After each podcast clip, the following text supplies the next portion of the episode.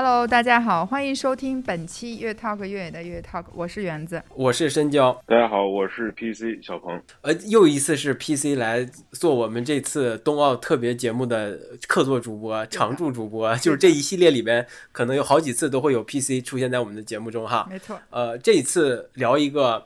可能只有 PC 适合聊的这么一个话题，我觉得是大家都知道，冬奥会对一个城市的改变可能是全方位的，呃，所以它对崇礼的影响应该是非常的大的，无论从什么经济啊，或者是呃环境、自然环境的改造，或以甚至会影响到当地的居民的一些生活状态，可能都会有影响，啊，对，所以我们就请呃以从北京搬到崇礼居住了一段时间的 PC 来聊一聊冬奥会的。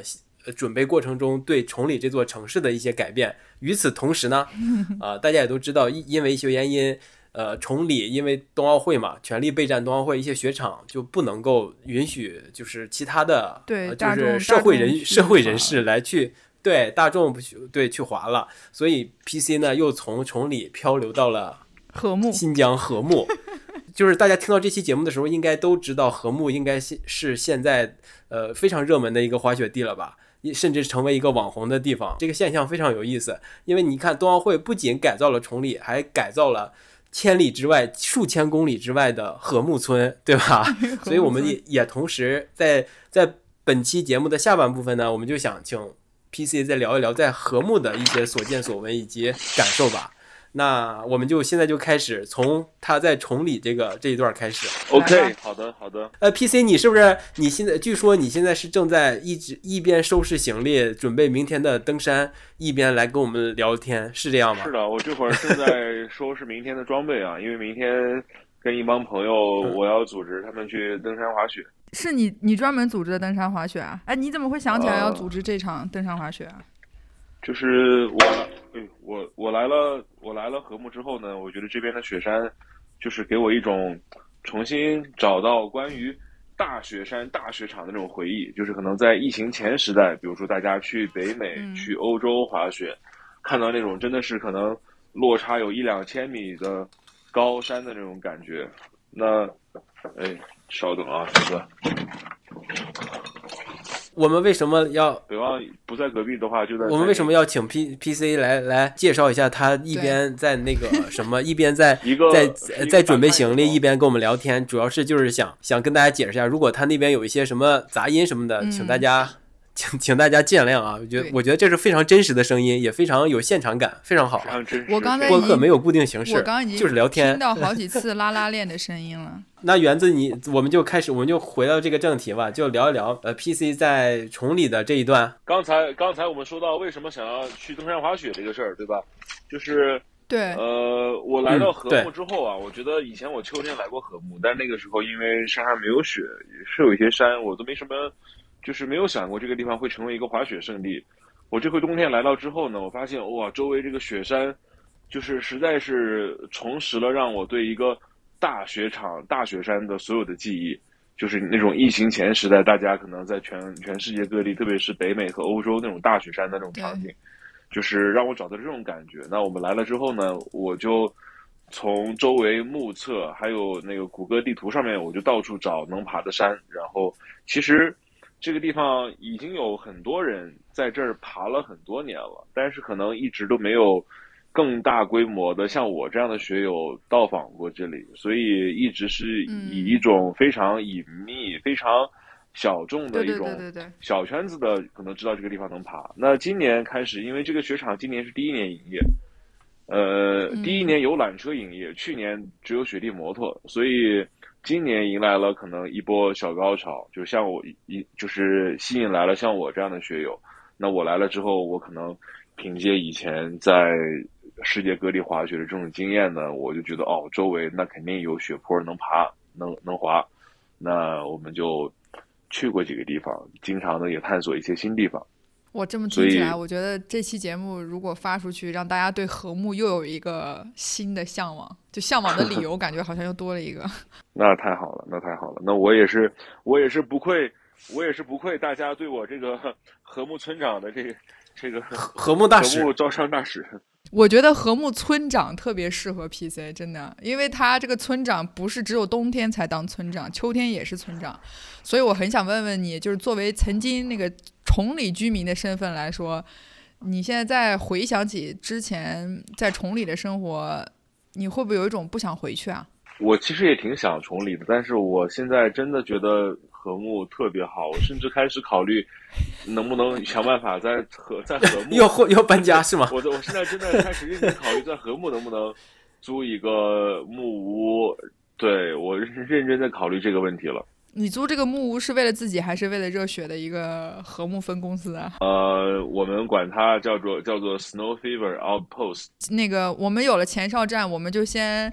那个往回倒一倒，先回到我们的那个那个 headquarter 的位置啊，就是当时从北京搬去崇礼的时候是哪一年呀？疫情后的春天，二零二零年五月份。其实很简单，那会儿疫情来了嘛，然后我从国外绕了一大圈，一开始很不想回国，后来发现中国成了全世界最安全的地方。回来之后呢，回来之后隔离完，正好是二零二零年的。呃，清明节，然后隔离完了之后，崇礼开门了。就是崇礼因为疫情，其实雪季关了一个月。开门了之后呢，我就去滑雪，一直滑到四月底。滑到四月底的时候，当时就因为之前其实可能有两年都没有在国内待着，我就想，我其实也可以换一个活法，我要不要搬到崇礼来？我在崇礼去看了看房，然后。就租到了一个其实我还非常满意的房子，一个挺大的一个复式的房子，在山上半山腰上一个山景房。那我后来就把北京的房子租出去了，然后我五月份就搬到了崇礼。对，那是二零二二零年，整个这个崇礼漂流。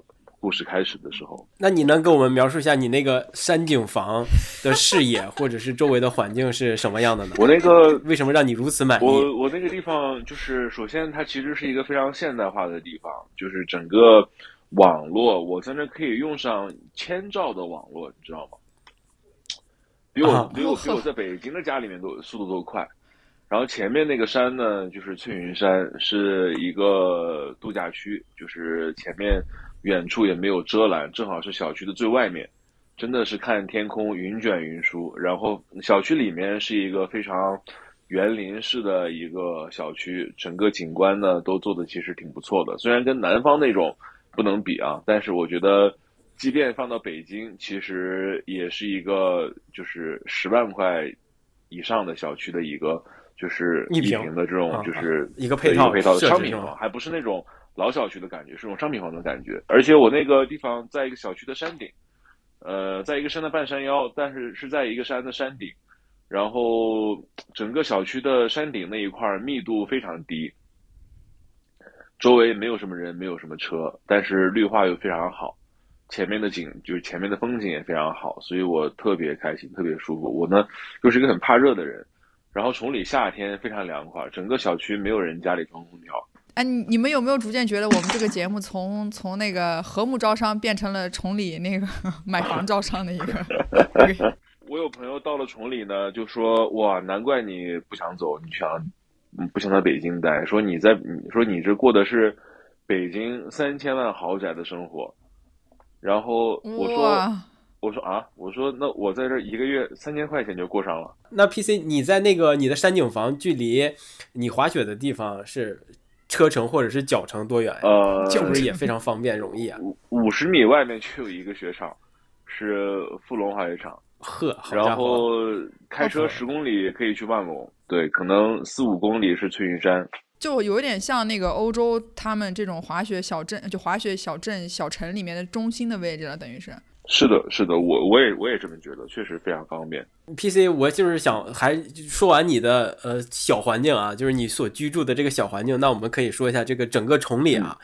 当时你刚到去二零二零年的五月份刚到崇礼的时候，它整个的城市的建设呀，或者是呃表现出来的状态是一个很完善，或者是还是一个正在建设中的状态。哦，我刚我刚去的我刚去的时候，其实一团糟，就是。整个路面 就是整整个路面挖的一塌糊涂。那但是这个事儿呢，其实呃，你也你也你也可以知道原因，就很简单，就是冬奥会要开始了，那边在搞在搞在搞大的建设，然后这个房子呢，我租了三年，我当时就在想，我想见证一下这个崇礼的一个小县城，但是现在它已经不是县城了，它是张家口的一个区，那升级了，对，那我想看看这个地方从冬奥前一年、冬奥和冬奥后一年，它到底都会发生什么样的变化。就我很想去见证一下这件事情，所以我对，所以我就租了三年。啊，明白。那那今年第二年，你有你有见到吗？有见到让你预就是之前预想的好的方向吗？有啊，崇礼现在已经是一个有两座高铁站的一个小县城了。就是在我出生的地方，湖北省荆门市这么一个地级市，到现在都没有一个高铁站。但是在崇礼这么一个小县城，已经有两座高铁站了。你你不是想见证这个崇礼是因为冬奥会有一些什么变化吗？那你你是想见证哪一方面的变化呢？你最开始的时候，我觉得有很有很多方面啊，就是最简单最直观的呢是这种就是市容市貌，对吧？再其次呢，可能是一些冰雪产业的发展，对吧？这些雪具店，这些整个业态从之前、之中和之后都有什么样的变化？再呢，就是一些当地居民，对吧？当地人，他们可能从之前的生活和之后的生活是什么样子？那我觉得这个事儿，其实我是充满了好奇。那是不是崇礼就因为通了高铁或者是高速，也也也也多了起来嘛？就是公公路的建设也多了起来，是不是每到周末或者是假期的时候，这座城市就会涌涌来好多因为雪要来的人呢？没错，是的，因为。高铁通了之后呢，就是确实到崇礼变得非常非常方便。很多以前可能开车要开两三三个小时来崇礼的，他可能现在高铁一个小时就能到了。那对，甚至是一一个小时，甚至有些人就是可能早上来坐高铁，滑完晚上就走了。但是我非常要想吐槽一下，就是关于他这个就是高铁上不让带雪板这件事情，我真的非常之不理解。我正好是赶上他发通知的第二天还是第三天，然后我当时就顺丰就是直接呃德邦还是顺丰啊，反正当时下了个单，然后来家取，然后寄到滑雪场，然后去滑雪场取。就我实在是就很不不明白，就这个高铁意思是就是它只能运人不能运运板儿，是可以这么理解吧？是的，没错，就是这个这个奥运专列。结结果不能冬奥专列的列车，结果不能走雪板，这个事儿是非常荒诞的。那 但是，嗯，没辙，就是没辙。这种事儿，我觉得只能说之前都没有想，都没有想到。这个列车呢，它最开始在广告的时候还说，哎，我们甚至设计了这种雪板专用的位置，对吧？但是他完全没有没有想到，他完全没有想到，他那个设计的其实非空间非常非常小，可能放两三副板子。他完全没有想到，回头这个车厢的人是人手一副板，所以我就不理解这个奥运专列。就所以后来我我其实当时我记得，就是当时奥运专列出的时候，新闻上就大家底下的那些反应其实都还蛮好的，很开心嘛，就很方便大家这些学友，尤其是北京这边我们去滑雪。但是当他又后来又出现一个说雪板不能再上的时候，而且还限，我记忆中好像是限长度，还有一个什么长宽高的一个比例吧，就是那个比例发出来之后，就让你。就明显告诉你，这板儿你就只能快递，你就只能人跟着列车走。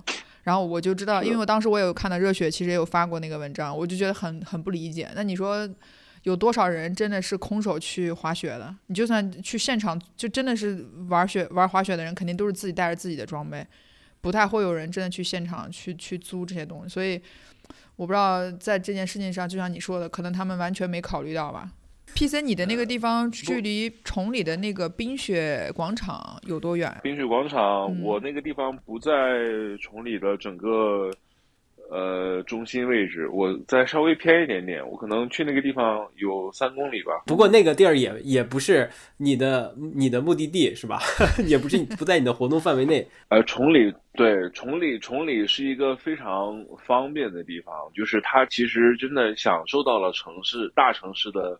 向外辐射的一些便利性，你像，呃，到北京一个小时，那京东快递可能虽然顺丰不能早上发下午到，但是第二天都能到。买东西，所以其实是非常方便的。所以我平时也不太需要出门买东西，可能都还是在网上消费解决了。那我那我想想问一下 PC，呃，就是类似于像你这种，嗯，带着滑雪的目的要长期在当地待着的人多不多？呃，其实非常少，对吧？因为很多人在崇礼买房，他们往返呢，他们都是就是两边往返，他们不会像我一样在崇礼定居。你是因为有一些有一些其他的事情要做，所以才会在在崇礼定居的，对吧？对，我是正好找到了一些想想方设法找到了一些一些 一些工作可以在崇礼做，那我就得以有机会在崇礼生活。所以是为了为了留在崇礼，才才才专门找了一份工作，安排给自己安排了一份工作，要留在崇礼，找个理由，找个理由。不过我听 PC 你你说咱们聊了这么半天，呃，我觉得你可能在崇礼的状态，呃，是不是跟当地人或者是当地的环境的交流还是蛮少的？大部分的时间还是集中在自己的工作呀，或者是滑雪上。对，确实是我跟当地的交流不是很多，但是我确实也在尽量找机会，多和当地人多交流，多感受感受他们这边的生活，因为我对这个，对我对这件事还是非常感兴趣，我很想知道，就是我觉得，呃，崇礼是很特别的，但是像中国这样的小城镇其实非常非常多，我觉得在这个地方可以看，可以看见真正的中国。在北京五环内是看不见的。那那你看到了什么样的中国呢？以及奥运这么一个国国家级的大项目对这个城市或者是呃这种小城镇的影响，具体的落实在某个人或者当地人的身上是什么样子？哎呀，那落在每个人的身上，对吧？时代的一粒沙，这就是一座山啊。比如说。比如说，那有些可能在赛场边上一些这种拆迁户，对吧？嗯，那可能拿到了国家补贴，发了是吧？那那些人，他们就是我听崇礼当地人讲，因为也不是每个崇礼当地人都会拆迁，都变得很有钱。但是听那些没有被拆迁的人讲说，哇，他们都好有钱，他们都直接离开了崇礼，去去海南买房子去了。北方对东北对深交，你作为一个东北人，你也知道，整个北方人对于。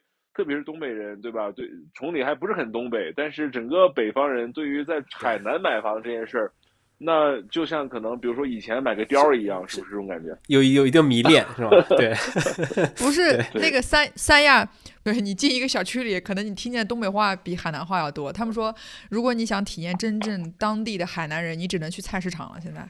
你可以继续跟我们说一说啊，说就是本地人的一些变化呀，有没有一些你聊到的或者是了解到的一些本地人的变化？本地人很好玩，比如说，呃，我聊一跟跟一个快递师傅聊，他呢承包了这个嗯。京东大家电的派送业务，然后他就说，哎呀，他说这个单子变这几年变得非常非常多，因为当地人可能他。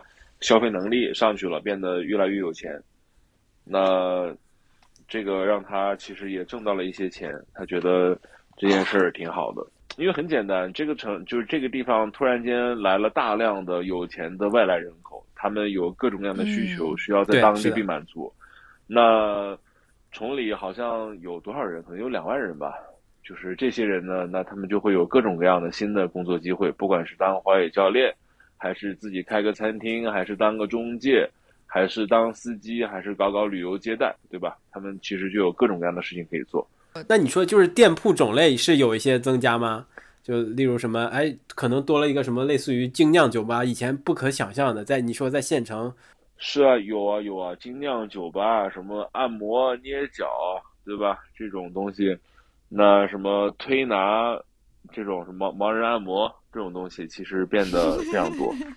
我觉得崇礼的滑雪店其实是比原来多很多。就比如说像很多租雪板的，他们基本上在北京有店，都会在崇礼开一个分店。这个其实是我去年，我当时应该是我办的是二零二零年的那个通滑卡的时候发现的。因为我当时去租板子的时候，他们就说：“哎，那个你可以去崇礼县城里去拿板儿，我们在那边有店。”那当我真的到了崇礼县城之后，我就会发现有很多大大小小的那种。小的雪具店，就说白了就可能不是特别有名气，只是当地的那种雪具店就很多，而且他们那种民宿的那种，就是像旅馆一样的，好像比原来也多了很多。没错，没错，是的。对，刚才我可能漏说了，就是还有开民宿的，对吧？搞酒店的这种，其实确实非常多。对，但但是我其实有一个，嗯，我觉得我不知道是不是大家可能对于这这种就是高品质的住宿的要求是不是不是那么高，还是说其实这一块是一个未被开发的一个？因为其实，在崇礼县城里面，我们基本上每次去的时候。也是慢慢慢慢就发现，因为冬奥的原因，那个房非常之难订，那个价钱涨得也是很之离谱，就是可能一个非常普普通的，就是招待也不能叫招待所，就是品质就不行是吧？就你没有办法讲究品质，你你只能说能让你洗上澡，然后床是 OK 的，也就也就这样了。其实大家都好像没有那么多在意，只求说能租上就能有地方住就好。但是我其实也在 Airbnb 上有搜过，就比如说那种，就像刚刚 PC 说，有很多有钱的人，像。比较近的，比如很，我觉得大概率都是很多北京人会在崇礼买套房，然后把这个房，比如说装修好，或者买本来就是精装修，他就会把它直接就是租出去嘛，就就是在雪季的时候给学友按这种长期的日子租给他们。但是这种我觉得也并不多，也还是少数。我觉得其实非常多，就是非常非常非常多。然后整个品质呢，我觉得比前几年有了长足的进步。就是前几年可能崇礼整个住宿。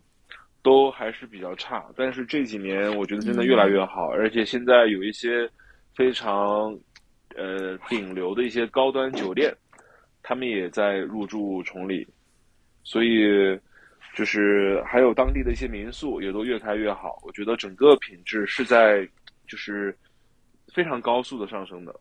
难道是我去早了吗？呃，要么是你去早了，要么是你订晚了，可能。对吧？对我应应我觉得大概率是我订晚了，订晚了是肯定对的，因为确实是可能就是就怎么讲，就是当当你发现你去距离崇礼并不是那么远的时候，就可能你对于订酒店要抓紧赶紧去订的那个就那个迫切的程度也不像原来那样了，因为像举举个例子，就我当时就想说，反正我当天也就回来了。就我也不用想说提前订酒店，如果我真的特别累不想回来了，那我就再订一晚上。我就那种，我当时就是这种想法。所以当时当我订的时候，那留给我的选择不多了。呃，是不是那边的呃衣食住行这这方面的满足能力还是还是赶不上大家对一拥而上过去所要所所需求的这种能力啊？还是有一定的缺位的，可以这么理解吗？就即便是有这么长足的进步和发展，不不过像 PC 刚才说的，可能在住宿跟餐饮这一块儿，我觉得是，嗯，崇礼的变化应该是很大。但是有有一个是我觉得可能未来会更多的，就是可能他在休闲娱乐这一块儿，就举个例子，酒吧啊、咖啡厅啊，这个这个现在目前来讲，我倒没觉得它好像很多。最起码在县城里面，我并没有看到有很多能让大家就是滑滑完雪一起去。喝点儿唠唠嗑聊聊什么的，可能更多大家也会选择在滑雪场滑雪场吧，不会选择去去去去去崇礼县城里。我不知道我这个感觉对不对？对，这个也只能哦。崇礼县城有朋友找我聊过开咖啡馆的事儿啊，我跟他这么讲的，我说大家大清早就是可能八点之前就要去雪场，九点就要去雪场，对吧？真正喝咖啡的这个时间呢，可能。你要么大清早八九点像打仗一样开始开门营业，对吧？卖一小波，其他的时间整个崇礼是没人的。到了晚上，可能喝咖啡的人变少了，对吧？我觉得整个在崇礼县城做咖啡馆就不是很理想。那所以在雪场的咖啡馆，就是所以雪雪场的咖啡馆生意非常好。你想，星巴克在在泰晤都开了，星巴克。也在富隆开了一家，Costa，在呃星巴克，星巴克现在在泰晤、云顶和富隆三家雪场都有，Costa 在万隆开。这么多，天哪，那完了，那其他的就真不好说了。其他的咖啡厅真的就只能是，就不能说以做咖啡而来作为盈利点了，只能以别的事儿了。崇礼的发展是不是朝着像这样的一个方向？就是县城本身，呃，它可能是只不过是一个大家去滑雪的一个中转地，就是。然后大家都会各自奔向呃雪场嘛，那雪场周围会围绕着那个雪场会建立好多类似于休闲娱乐的场所，再加上呃装备店呢，还有一些衣食住行这些呃这些那个基础的设施，是不是大概是这样的一个形态啊？就是县城可能不会往那边放更多类似于像咖啡馆这种场合。呃，也会有点这种状况，因为最理想的状况是大家住在雪场、吃在雪场、住在雪场、滑在雪场，对对吧？整个就是一种滑雪人梦寐以求的 ski in ski out 这种这种状态。对，但是一个城镇挨近雪场的城镇，对于雪场来讲，其实也是非常好的支持。那因为崇礼离雪场其实非常非常近，还是很多人会住在雪场，吃在呃不住在这个城镇里，然后吃在城镇里。对，但是咖啡厅这一个业态，我觉得肯定在对呃雪场是不就是旁边这么一个地方是不太好生存的。那我不知道国外，就是你们去了国外那么多雪场，包括园子也生活在国外，你你们有没有看到就国外类似的这样的城镇，就就甚至是也举办过呃冬冬奥会的一些小小城市、小城镇，呃，他们的发展状况是什么样的？国外不一样，国外首先城镇它的生活标准其实也是很高的，是的。然后，然后咖啡对于一个咖啡厅对于人们来说是一个非常普通的这么一件事，不像今天中国对中国来讲，咖啡其实还是偏高端了，对不对？咱们可以这么说吧，也也不不只说咖啡嘛，只不过是这种就是有一定品质需求的消费场所，我大大概是这意思，就可能并不是专指咖啡。就比如说，嗯，反正这个这个雪季我去了瑞士的一个滑雪小镇，然后我在这边西班牙这个周边我也去了一个，就是就是他他们这两个这两个都不都不能叫滑雪小镇，就真的是一个因为滑雪而存在的这么的一个地方，就是它。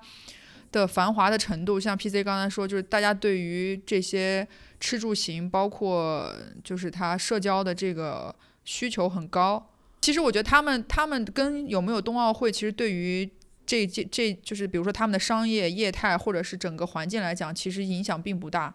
一方面，比如说你你在瑞士来讲，那他们当地人冬季这就是他们的主流的一个活动吧。你可以说它是社交活动，甚至于说它是一个娱乐行为。因为我在瑞士见到最多的，就真的是以家庭为单位的，我这一家四口全都上，就是你各种各样。我我感觉他们租那个，咱们应该叫爬犁子吧，就租一个那个塑料棚，或者租一个车，然后 从那个上面滑下去，真的租这个人比租雪板的人还多。然后我等我回来，对我回来。我回来西班牙去那个滑雪场，就是在那个内华达山脉，它不是有也有一个滑雪场嘛？就是欧洲算西班牙这个州这个里面比较有名的一个滑雪村，算是。然后到那之后，就是你也能发现，基本上就是很难看到，比如说就是跳坡啊，就是玩公园赛的这种大神，就更多的还是以可能初级的人，包括真的是娱乐休闲为主。对对对对对，我就我看了，基本上就主主要是他们也真的是很方便。就是它的那种一条龙的服务，一条龙的那种服务，包括像刚才就是 P C 说的那种，就是它对于，就是让你来到这儿之后，基本上你想要的东西都有了。你你像其实欧洲在他们他们基本上这些滑雪村最多的就是咖啡厅，这是我的感受。就而且它的面包店也非常非常多。呃，就是你你描述的这个呃状状态。还是跟崇礼可能不太不太有那种可对比性，是的，是的，因为你想，你想，就是欧洲那边，欧洲那边就是承办的奥运冬奥会的小镇，可能都是五六十年前，甚至。对吧？甚至七八十年前，像夏夏夏慕尼，对吧？首届冬奥会，那那多少年？小一百年了。那那个时候的经济状况和经过这么长时间的发展，他们那边肯定都已经呃影响已经产生了，变化已经已经完成了。就是我们这个崇礼可能还是处在一个呃就是刚开始的这么一个阶段。嗯。呃，对我这个是我我的理解，就是没没有对比性，但是有参考性。对，因为我有可能崇礼在未来也会。变成那样嘛，对吧？你刚才在说这一段的时候，其实我记忆中，我记得当时我们在采访慧姐的时候，因为三夫的那个越野赛不是也在崇礼嘛？他当时说过一句，他说其实崇礼的政政府其实是希望能把崇礼打造成一个像霞姆尼一样的地方。那所谓像霞姆尼一样的地方，就是可能春季、秋季，呃，春夏季它就是一个跑越野的一个，就是纯玩户外，对吧？越野摩托车、越野自行车，你就像你像 PC 秋秋天也会去，然后冬天它就是一个滑雪的地方。它就完全可能打造是一个以户外运动为一个集合的一个这样的一个地方，可能它不单单只是能让你滑雪，所以我觉得从这个角度来讲，我觉得它可能未来还有很多东西，就像 PC 说的嘛，三年的这个合同之内，对。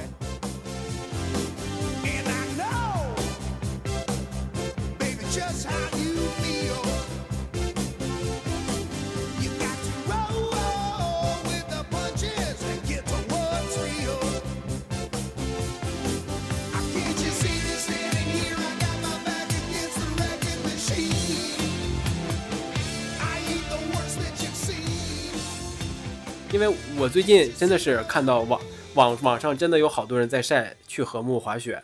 呃，俨然一个网红场场所了。除了你刚才提到的那个滑雪的条条件，你刚开始去就感觉，哎，这这儿的滑雪条件确实还不错。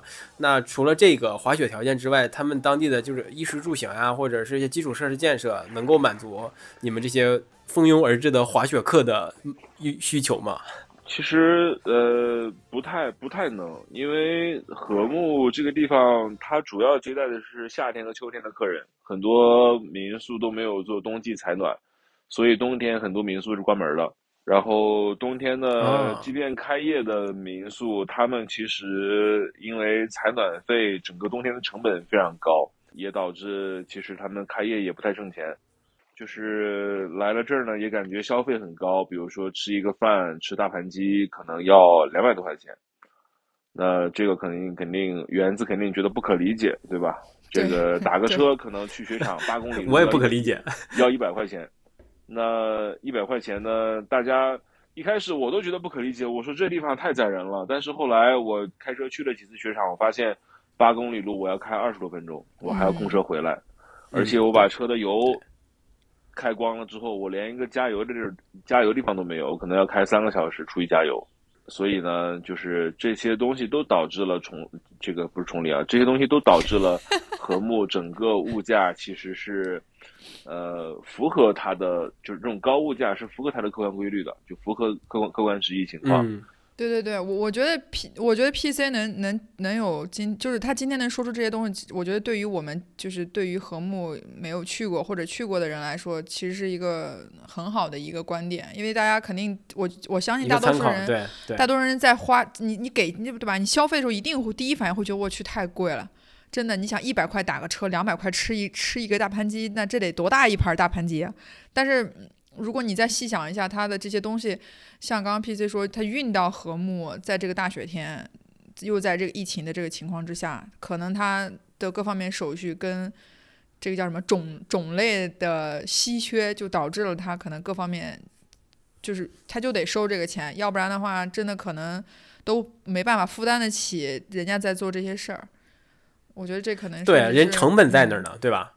对对对，本地人来说，这些都是物资补给；但是对游客来说，这些都是商品。那物资补给可能会会有政府的或者是一些支持或者是补贴在这儿，但是你作为商品在市场上流通，那你肯定要付出一个相应于成本来说是一个成本本来就高，那你必须必然付出相当相当贵的价格。我觉得很很容易理解的。嗯，没错。你们对，你们早饭是怎么着？在哪吃？只有自己吃了，自己想办法吧。OK。每个人进来都会问早饭。那边我反正我会八点多去厨房自己弄点吃的。我当时买了一些。OK，我这还有个泡面。行，我有馕，我买两个馕。我靠，馕明天可以带着。啊，对。牛逼！多带几个哈，多带几个馕。正好就说，又说回到刚才我们一开始聊的时候。你不是就在准备明天那个登山滑雪的东西吗？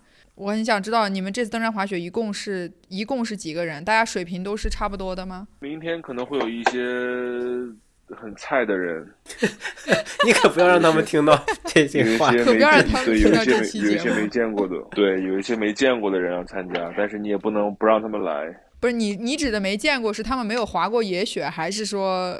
就是我我没见过这个人，PC，你真的是现在你现在你现在真的是已经融入当地了。你我觉得 PC 有一个特别神奇的本事，就是无论是崇礼还是它融入性现在的和睦啊，对对对，就是他能对他能迅速的就把自己当成本地人，并为外地人啊提供服务。我觉得这个 这个主人翁意识非常好啊。你自己四海为家，随处都是自己有发现自己有这个特点吗？对我，我发现我有这个特点，而且我发现我可能也还挺享受这件事的。不过也幸亏了有 PC 这个特点啊。我想说，就是 PC 现在如果去外面吃大盘鸡，应该是按本地人的价格结算了，应该不会按两百。哦，我刚来的第二天去超市里面买可乐，他就给我按当地价结算的。你看看，你这个，你看，这就是神奇，这神奇的本事，真的是神奇，对对，真的是。因为 PC 有这样的本事或者有这样的个性特点，就是让我们有这么多就是基于甚至就是等同于当地人的视角，又带着外地人的看法和见识，来来观看这两个两个地方啊，无论是崇礼还是和睦，都能发现一些特别有细节、特别有生活、特别有反差感的这么一些呃一些特点吧。对，我觉得特别好。我觉得这这个我们聊的还可以哈，就是虽然我我因为我之前在准备这期节目的时候，我还查查论文了，还真的有人写是冬奥会对举办城市的。呃的一些影响的这些进展和发展，他总结了，就是从第一届夏姆尼二四年到二零一八年平昌的这么这么这么多届的冬奥会对城市的发展和改变。那那但是当然了，我们想从那这些方面聊也不太可能，也不是一个专家或者是学者了解那么多。但是我觉得 PC 它的这种独特的视角和深入当地的生活，确实给我们带来了另外一个。角度来看待冬奥会对城市的一个改变和影响吧，就无论是身处中心的崇礼，还是千里之外的和睦，我觉得都都很很有意思。我觉得这两个城市都因为冬奥会发生了一些改变。我觉得你觉得就是冬奥会结束之后吧，就是和睦在下一个雪季会不会来的人比今年人还要更多？就他会不会因为冬奥这件事情，他的冬季也不再变成一个？我觉得会来多十倍的人，就等于其实他冬季就不会再变成和睦的一个淡季喽，很可能以后冬季也是和睦的一个旺季了。肯定是，肯定会是的，肯定会是。是商机啊！赶紧，赶紧那个叫什么开起来啊！对我问，我问这个问题的，还有对我问这个问题的目的就是我得我得琢磨琢磨，这是不是一个商机？我作为一个本地人，我是不是我是不是得早点行动？对啊，赶紧投资啊！好吧，非常感谢 PC，在在你繁忙。的收拾行李的过程当中，跟我们聊了这么长时间。当然，这个过程当中我们又出现了非常可爱的插曲，但是我觉得这一切都特别好，都特别的真实。也太晚了，你明天还要去登山滑雪呢，就就不太耽误你更多时间了。那我们就就再次感谢 PC。好啊，好啊，谢谢二位，谢谢二位。我也想问一个问题啊，就是咱们这节目做这么多期了。就是我发现我都已经来录了第三期了，那我不知道其他嘉宾都有来录了几期的这种事儿。你是最多之一吧？啊，最多还之一哦，看来也有很多其他的朋友。应该除了胡老师之外，就是你了吧？对，你是对，你是最多的了。就是我们非常非常感谢 PC 能够参与我们冬奥系列节目的，作为客座主播参与我们的录制哈，就是贡献了他的想法和观点以及见闻见识，就非常的。有意思啊，万分感谢。行，那以上就是本期月 talk 的全部内容，感谢大家收听，我们下期再见，谢谢，欢迎 PC 第四次来哟。好的，OK，期待，期待，期待。